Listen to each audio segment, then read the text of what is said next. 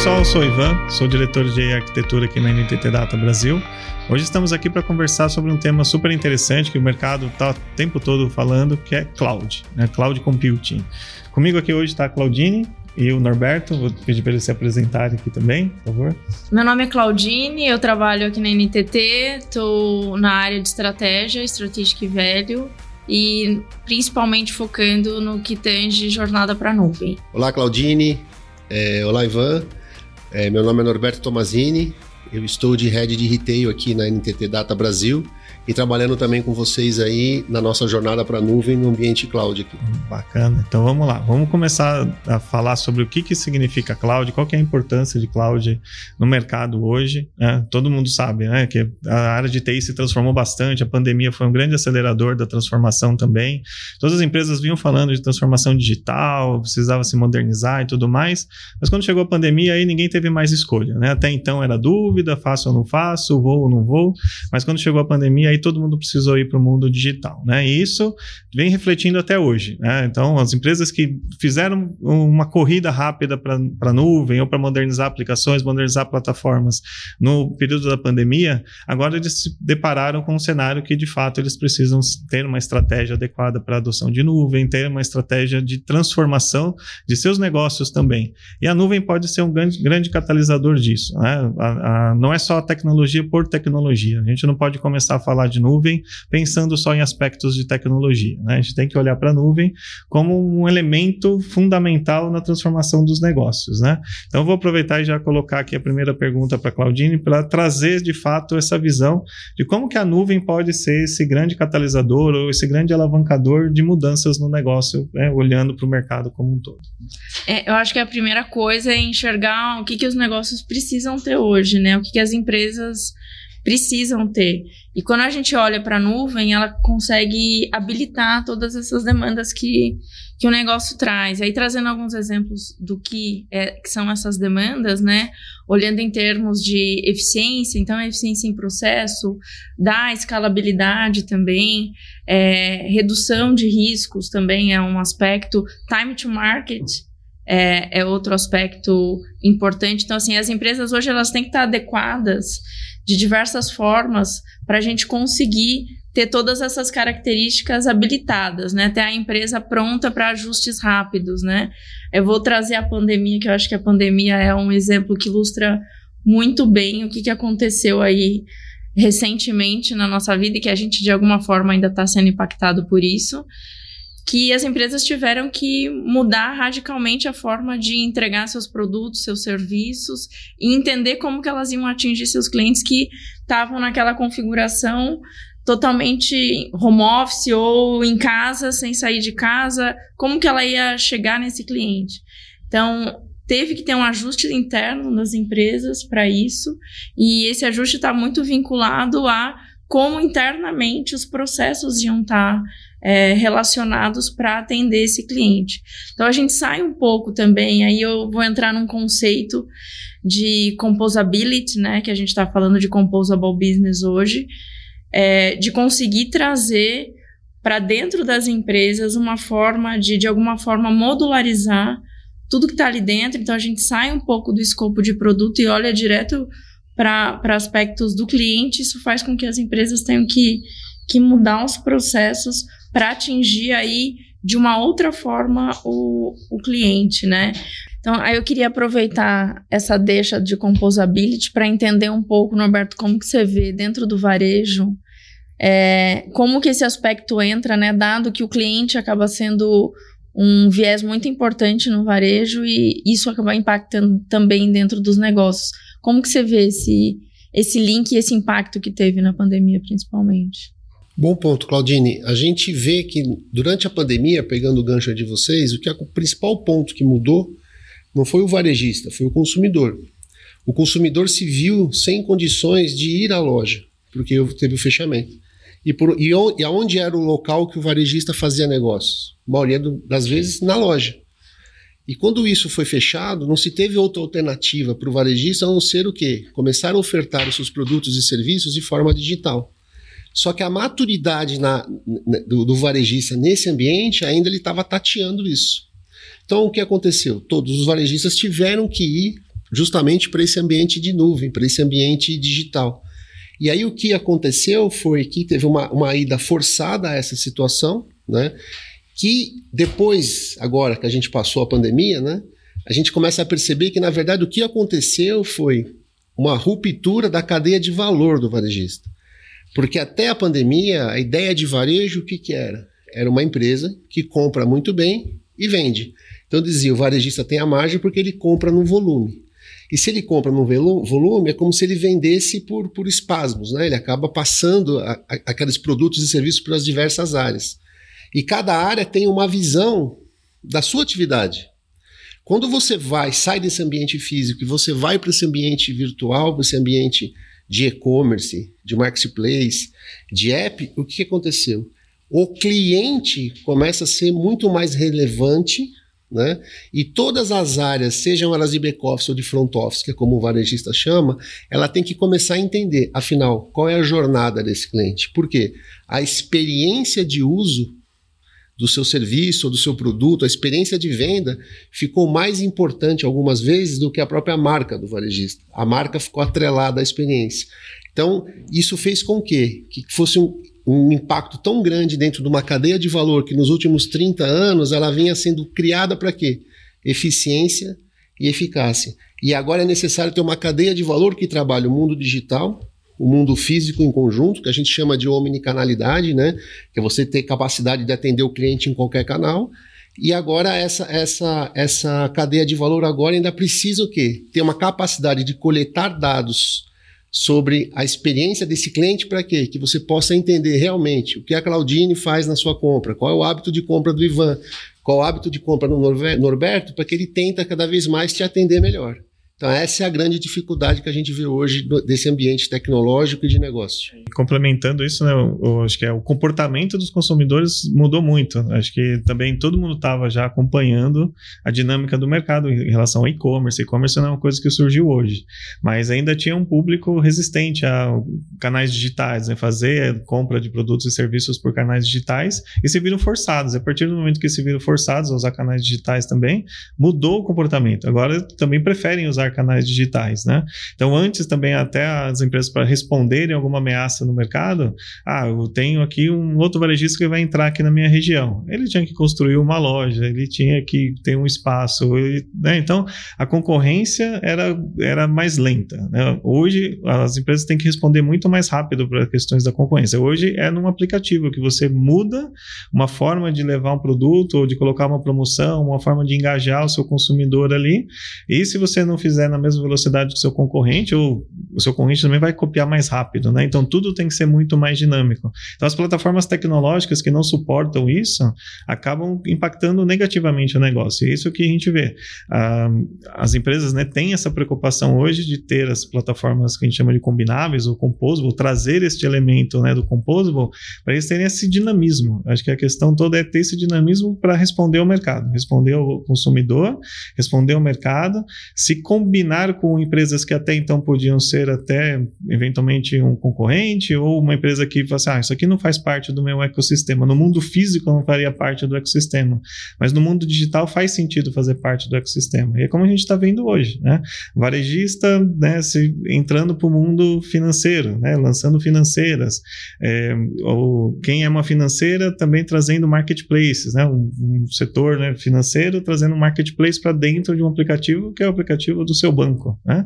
Então, como que isso é viável? Só é viável se a plataforma tecnológica for habilitada para isso, para que rapidamente eu coloque e tire coisas, que eu faça testes, né? que a gente possa fazer testes com o público.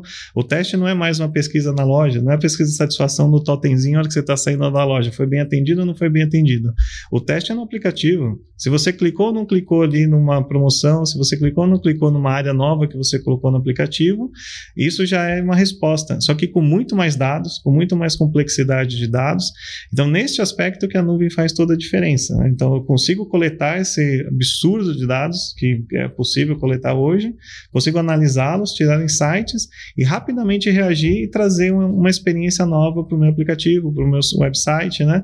Ou, de fato, também integrar redes sociais, né? Outro elemento hoje, vendas né, totalmente voltadas para redes sociais, né? Você iniciar a captura de um cliente numa rede social. Então, você tem tem toda uma questão da influência que isso vem, por onde você coloca o seu produto, como que você mede também quais redes sociais te dão retorno, não dão retorno. Então, assim, é uma experiência full digital, né? Você é. nascer com o cliente dentro da plataforma digital e fazer todo o ciclo de vida dele no mundo totalmente digital. O mundo físico, claro que né, nunca vai perder a relevância, a gente continua vendo, né? Lojas sendo abertas, redes de farmácias expandindo e tal, mas o mundo digital é cada vez mais relevante, né? Então, acho que nesses aspectos, o, a, a nuvem vai trazer muito mais flexibilidade, muito mais agilidade, mas desde que toda a arquitetura tecnológica também esteja habilitada, porque não é só a nuvem sozinha que resolve, né? Você tem que ter estratégia de negócio, tem que ter capacidade tecnológica para isso também. É, eu vou pegar esse gancho que você falou da, e vou classificar em dois grupos também, né? Que é canais digitais e informações, né, dados compilados de uma maneira que se tornem informações relevantes. Isso tudo muda um pouco a forma como a gente enxergava a cadeia de valor mesmo, né? Que antes a gente chamava de product centric, que estavam lá as áreas separadas em silos porque os produtos estavam muito bem definidos e confortáveis ali naquela cadeia de valor e hoje a gente tem o customer centric, né? Que é olhar o cliente baseado em dados que a gente captura aí de diversas maneiras, via canais digitais principalmente, que a gente pelo toque do cliente, pelas compras que ele faz ali, a gente consegue enxergar que caminho, que direcionamento a gente pode dar para os produtos e serviços que a gente está ofertando. Então a gente tem uma cadeia de valor migrando, né, de um silo, digamos assim, que eram as áreas ali muito bem definidas, com processos quase que separados ali em silos para um universo que a gente vai para o customer centric, que a gente sai completamente desse ambiente hierárquico e vai para um ambiente onde o cliente que coloca ali como que ele vai ser direcionado. Então a gente vai para uma hyper personalization ali do, do cliente e desconfigura esse, essa cadeia de valor que a gente tinha antes. Eu acho, Claudine o ponto que vocês falaram é muito importante, porque não é só a cadeia de valor. Né? Você, você começa a, a alterar até o organograma da empresa. Porque às vezes você era dono daquela unidade, mas a partir, a partir quem é o dono do cliente na empresa? A gente sabia nessas cadeias de valores mais antigas, principalmente do varejo e do consumo, o cliente passava na mão de várias diretorias, várias vice-presidências, várias áreas. E às vezes nem todas tinham o mesmo cuidado com eles. Por quê? A forma que a loja tratava o cliente talvez seja uma forma que a logística jamais pensou em tratar o cliente. Ou o abastecimento jamais pensou, uma área financeira jamais pensou. Mas hoje, com a, com a necessidade de estar tudo conectado e, como você disse muito bem, do customer centric, o que acontece? Todos os atores que atuam com o cliente eles têm que estar na mesma direção. Na né? jornada para o cliente. Olhando né? essa jornada e preocupados. Então a gente começa a perceber que as empresas começam a se organizar, não é, Ivan? Até por jornada, né? A jornada tal, eles começam e eu queria fazer essa pergunta para você agora, te pôr numa roubada aí, já que você é o especialista. Aí lascou, hein? Ivan, Devagar. já que eles estão nessa transformação, como é que você vê? Porque eu, eu olho, a gente conversa muito com o pessoal de tecnologia, né? Que é o nosso principal público. Como que você vê lá a cadeira do CIO quando eles estão com aqueles monolitos lá, onde eles, ele tem aquele sistema que está lá há 30 anos, uhum. e aí chega agora e fala assim: não, não, não, a gente vai ser uma empresa fluida, a gente vai começar a tratar e tem, temos que ter um time to market. Como é que você vê, como é que o, o nosso cliente pode sair disso? Como que a gente, como NTT, a gente, o que, que a gente recomenda para o cliente? Sim. Então, esse é o principal desafio que a gente tem visto hoje, e, e para vários segmentos, né? A gente está falando mais de retail aqui hoje, mas todos os segmentos têm ainda seus sistemas bastante obsoletos. A não ser que uma startup que começou hoje, que ela já nasceu digital, nasceu cloud native, como a gente chama, mas todos os demais têm sistemas antigos que vieram de paradigma paradigmas antigos de desenvolvimento, né? Então, eles têm que evoluir. A primeira questão, né, assim, é o é conhecimento da abordagem correta. Então, a, a, forma de você fazer uma implementação de uma aplicação que seja cloud native não, não é uma tecnologia mágica, não é assim, ah, vou pegar aqui uma tecnologia que é cloud native. É uma estratégia de implementação, é uma técnica de implementação de desenvolvimento das aplicações. Então, tem que ter muito conhecimento, tem que ter a prática de ter feito isso, né? E, e isso passa por toda questão de arquitetura, capacidade de desenvolvimento também, porque o, o mercado também está se adaptando a esse mundo novo. Né? A cloud ainda é um negócio recente, né? e muitos workloads foram para a nuvem ainda sendo transportados do jeito que eles eram no, nos seus mundos antigos para a nuvem, sem ter passado por essa adaptação de cloud native. Então, o que nasce novo, ok, né? então já, já nasço com os paradigmas novos de cloud native. O que eu estou transportando para a nuvem, o ideal é que se passe por uma estratégia de modernização, que vamos aproveitar sim aquilo que é aproveitável, mas o que não é aproveitável tem que ser modernizado, tem que ser refatorado, rearquitetado. Então, tem toda uma estratégia por trás disso. Só que isso custa, né? custa bastante, tem um risco de também não funcionar. A gente foi um ou dois casos, né? foram mais do que isso, de clientes que tentaram fazer processo de modernização, levaram workloads para a nuvem pensando que estavam modernizados, ou estavam só parcialmente modernizados, ou não estavam modernizados. Então a gente brinca às vezes e né? fala assim: ah, construiu um monolito na nuvem. Né? E às vezes uma aplicação que tinha tudo para nascer corretamente ali, ficou monolítica na nuvem. Por que, que isso acontece? Porque não é só a tecnologia, é o conhecimento né, da aplicação correta da tecnologia. Então, quando a gente entra num, cenário desse, né, a gente tem que aportar para o nosso cliente esse conhecimento que a gente tem e às vezes dar algumas respostas duras, do tipo, ó, isso aí, se você quiser fazer desse jeito, vai ser mais rápido, vai ser mais barato, mas não vai funcionar. Você só vai mudar os problemas de lugar. É, é isso que é ser né, consultor, de você levar a realidade para o cliente, porque de fato depois quando estiver lá, depois de passar por um processo né, de adoção de nuvem, tem a frustração. Né? Você fala assim, puxa, mas meu sistema não é resiliente. Ah, mas por que, que meu sistema não é resiliente? Aí você, já estou usando a nuvem, gastei um dinheirão para modernizar. Tinha expectativa que fosse virar né? do nada resiliente. Aí ah, tem uma falha num ponto da aplicação, caiu toda a aplicação. Por que, que ela não é resiliente? Porque ela não foi construída usando todos os benefícios né, da plataforma de nuvem para ser resiliente. Da mesma forma, escalável. Né? Até hoje a gente vê aplicações que são já executando em nuvem, e quando tem algum pico de demanda, ou quando tem uma variação de demanda, fica instável, cai, né? serviços que ficam fora do ar.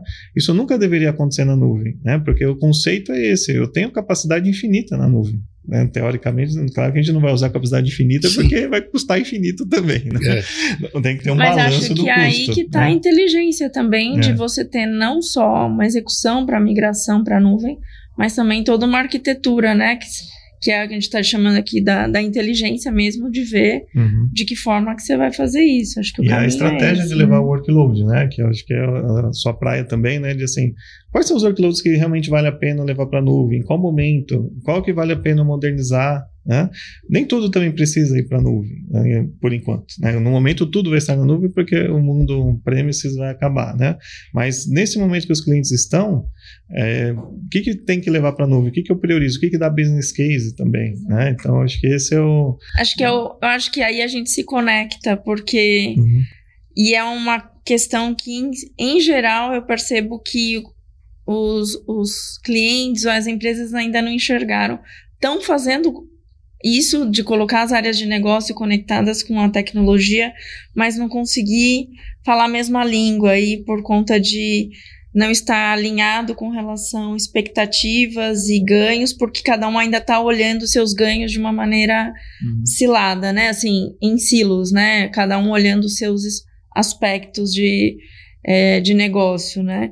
E aí a ideia é que a gente consiga também trazer um pouco. Acho que quando a gente olha e a gente está fazendo essa, esse trabalho multidisciplinar aqui em Journey to Cloud, de conseguir enxergar como que tecnologia e negócio conseguem se amarrar, e aí que você trouxe os workloads, né? Uhum. Para entender onde os ganhos estão aí, trazendo não só indicador, mas também trazendo esse entendimento de contexto de como a tecnologia se conecta com com o negócio e consegue aí priorizar. Eu acho Sim. que o business case é um grande. Ele deixa transparente, digamos assim, os ganhos, né? Sejam qualitativos, sejam quantitativos, que também aí a gente consegue identificar ganhos uhum. financeiros reais em cima dos investimentos que não são baixos. Uhum. Mas eu acho que aí o grande ganho, você conseguir realmente pôr tecnologia e negócio juntos. É, acho que aí é o nosso e o elemento grande da transformação né, do negócio, assim, porque a tecnologia vai habilitar o negócio a fazer coisas novas. Então, essa conversa entre a tecnologia e o business, né, como a gente tem visto nos clientes que a gente tem participado aí, é, o business já está entendendo um pouco mais de tecnologia também. Ele está conseguindo demandar da, da área de TI, fala assim, poxa, por que, que demora tanto para eu fazer tal modificação? Ou por que é tão caro? Né? Então, quando ele começa a fazer essas perguntas, é porque ele já está entendendo que tem um mundo novo acontecendo, que ele poderia ter um dinamismo maior e não está acontecendo. Né? O Norberto tem exemplos aí, né, de presidente de empresa, CEO de empresa, né, trazendo insights de, de qual que é o foco né, da, da empresa, que não passa mais só pelo negócio. A TI não é só mais um suporte, né? O TI é uma peça fundamental ali também, né? É, a gente tem percebido cada vez mais que esse assunto, não só tecnologia, mas o assunto da nuvem, né, do cloud, ele está na agenda do, do, do, do board da empresa e na agenda do presidente. É muito engraçado você ver, no bom sentido, varejistas tradicionais do mundo físico, né, é, perguntando sobre, sobre hyperscale, sobre parceria, sobre nuvem, é, ente querendo entender se quando ele coloca a sua aplicação na nuvem, o time to market dele vai ser mais rápido, se a, aplicação vai responder, se ele vai atender a Black Friday é, sem o que aconteceu no ano passado, porque acabou o processamento que ele precisava. Então a gente vê cada vez mais essa agenda é, como que se fundindo, sabe, Ivan? Dentro da estratégia corporativa, eu não vejo, e cada vez mais, é, não, não discutir a empresa na nuvem, né? Eu tava, a gente estava até falando aí no bastidor, né, Ivan? Eu não acho, por exemplo, que algumas coisas, alguns buzz aí que a gente fala de consultor, né? É, cloud, é, a gente fala cloud first, acho que não existe mais. Por quê? Não dá para se pensar numa aplicação, sendo que uma aplicação é justamente o processo de um negócio escrita em tecnologia, né? Que não seja na nuvem, né? A não ser que seja uma coisa muito simples, mas assim, tem que estar na nuvem, principalmente nesses tipos de clientes que nós atendemos, que são os top de cada indústria. Por quê? Porque ele precisa estar com isso justamente para ter escalabilidade, ter resiliência, ter capacidade de testar. A gente vê muitos diretores de tecnologia é, sendo pressionados por quê? Porque a área de marketing, a área comercial, ela quer fazer teste AB. Como você falou, ela não quer mais alguém pesquisando. Ela quer colocar um app, quer que aquele app rode, ela vai pegar os dados e vai transformando aquele app conforme a experiência né, do cliente os dados vão dando. Se você não tiver no modelo, né, como a gente fala, composable, a gente não tiver nessa, nessa discussão de arquitetura empresarial e de tecnologia, não vai responder. E aí a área de TI vai começar a ter aquele tempo de customização, porque a aplicação é monolítica, né? Porque então eu vejo que a, a, a ida da adoção da nuvem, eu acho que a gente entrou no momento principal ali, que eu acho assim, o core sistêmico das empresas, que é o core de negócio, os order to management, toda essa parte mais pesada falando de varejo e consumo, como também o conta corrente dos bancos, aí você que é especialista em banco mais que eu, eu acho que isso, isso vai começar aí cada vez mais para a nuvem, por quê? Porque precisa colocar lá para que os testes sejam cada vez mais feitos, os dados recebidos, tomada de decisão baseada em dados. E isso, na minha opinião, só dá para ser feito em nuvem. E eu queria deixar uma bomba para a Claudina agora, o que você acha? Vai lá, vai. Ela como estrategista de plantão aqui da área da, da nossa trend de cloud, né? Claudine, como é que você vê a mentalidade dos executivos? Vocês acham que eles, eu falei muito dos presidentes, mas como que tá os clientes? Eles já estão entendendo isso? Não, eles, eles, acho- como, é que, como é que você vê isso? Eu acho que a gente tem que aprender a conversar para conseguir nos conectar com eles. Porque não, a resposta acho que ainda não. E até por uma resistência em alguns aspectos, por não conseguir entender por outros aspectos. Então, assim, acho que tem os dois caminhos, né? Ah, não, não vou, vou resistir até quando eu puder, até para eu, de repente, conseguir manter o que eu já construí, o que está dando certo, enfim. É, e ao mesmo tempo por desconhecer. Então, essa conexão com a área de negócio e tecnologia, eu acho que ela é fundamental para e a gente tem que fazer o nosso papel aqui dentro de abrir espaços para que a gente consiga falar como que isso pode acontecer, porque hoje nem sempre é uma demanda.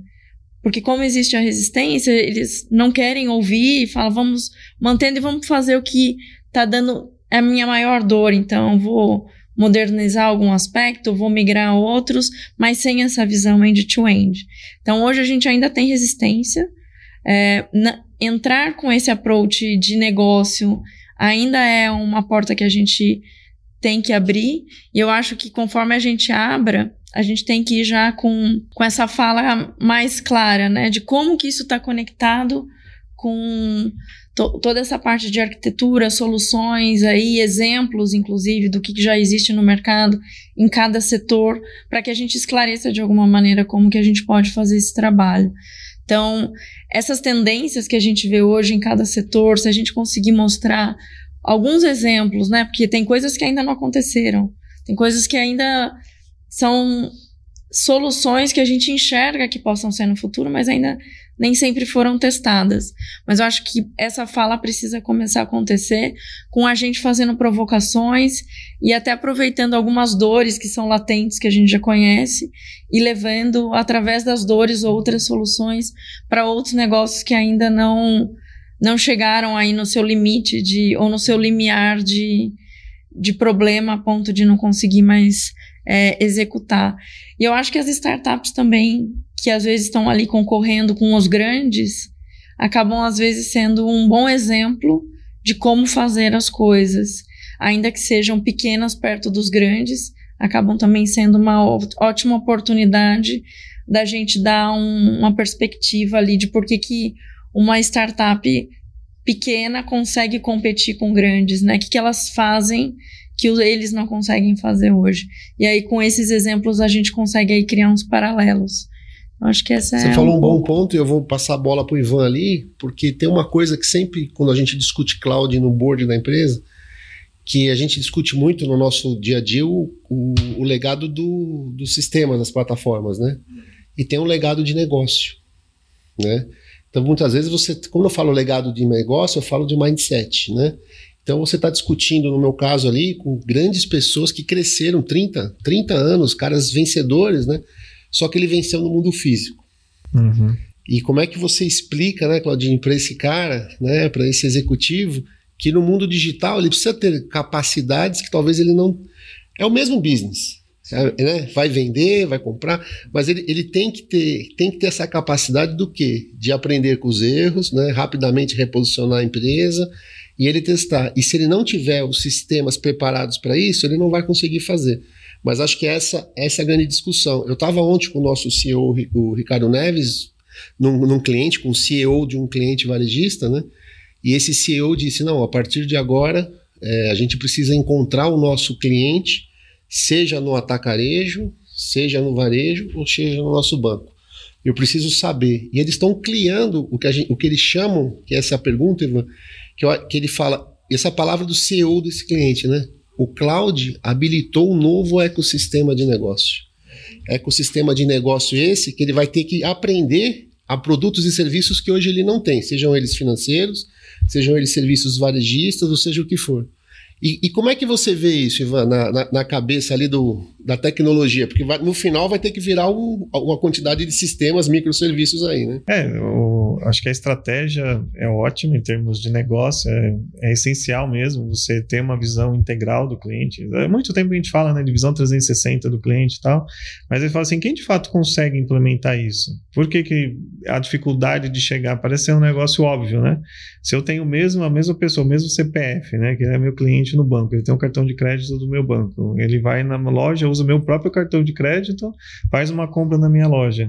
Por que, que eu não consigo linkar essas informações? Né? Seria quase óbvio. Para quem é o dono de uma empresa, quem é o CEO, é, é, óbvio, né? o dado está aqui, o dado está aqui, só juntar.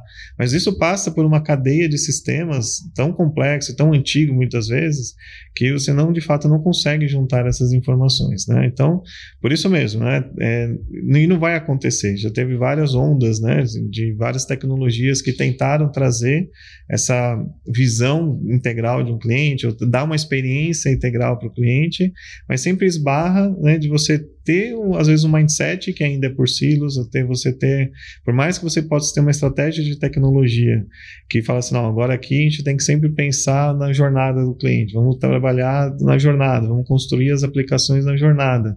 Aí você esbarra em alguma questão de infraestrutura, de arquitetura, ou de aplicações, que vai chegar e falar assim, puxa, aqui eu não consigo dar uma experiência integral, porque chegou nesse pedaço aqui, eu perdi a conexão de um lado com o outro, né? Ou eu tenho aqui um sistema arcaico no meio que para eu modificá-lo, né, vai custar uma fortuna de dinheiro. E aí às vezes a área de tecnologia não consegue é, levar né, esse benefício para quem toma decisão, para quem assina o cheque, né, como a gente fala, né?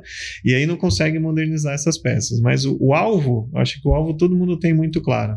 É, onde todos querem chegar, onde todos precisam chegar. A questão é o caminho para chegar lá. O caminho para chegar lá não é linear também. A gente tem visto isso, né? Não é uma estratégia única que vai te levar para aquele caminho. Às vezes a estratégia também é tailor-made, né? Assim, cada cliente tem que olhar para o seu ecossistema, olhar para os seus desafios, olhar para os pontos de impacto no seu negócio, o que, que eu vou fazendo em cada etapa aqui para ir evoluindo, né? E às vezes também um pouco da ansiedade né, leva para decisões não tão boas. Então, quando você chega e fala assim, ah, então eu tenho que ir para a nuvem.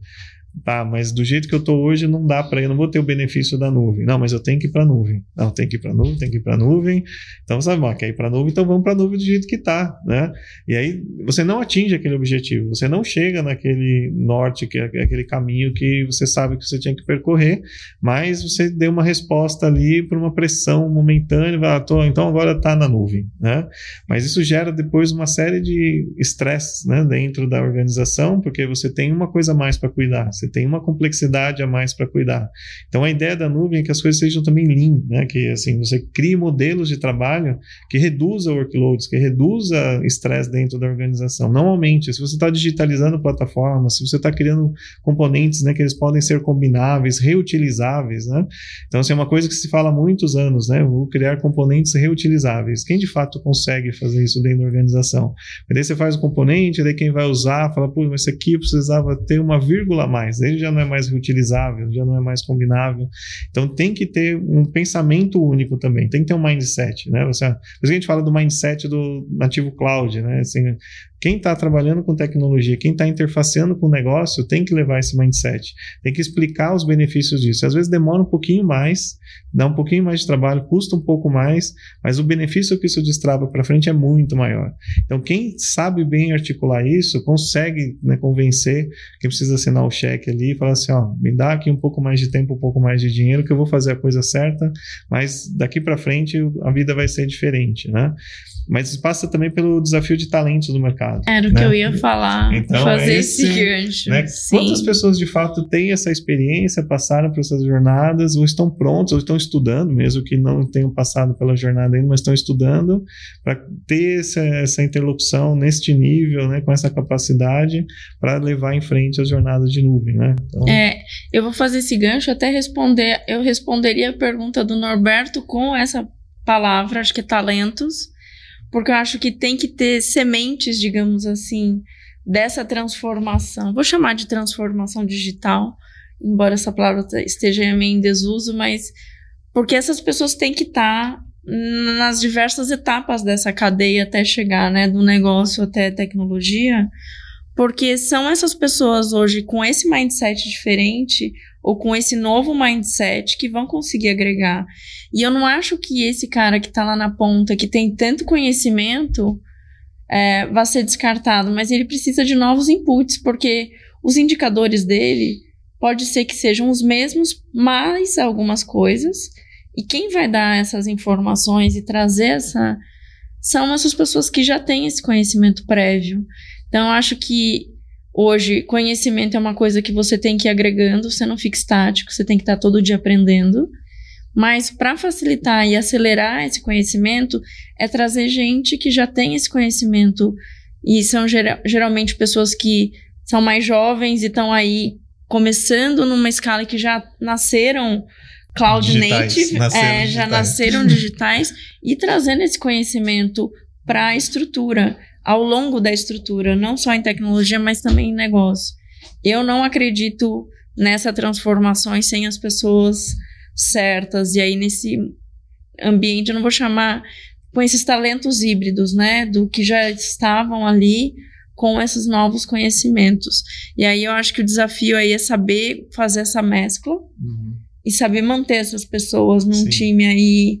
Porque hoje eu também vejo uma rotatividade muito alta. Eu acho que é importante ter os talentos, saber os skills necessários e colocá-los ele pulverizados aí ao longo da, então, acho que para fechar, né, a mensagem que a gente passa, né, para quem está assistindo aqui também, estudar né, todo esse aspecto de nuvem, negócios, transformações de negócio, composable business, composable platforms, composable applications, né, tem todos vários nomes aí que quando a gente olha, né, no final das contas, são uh, os novos modelos para o futuro, né? A gente olhar os negócios do futuro e que o futuro que já acontece hoje, né?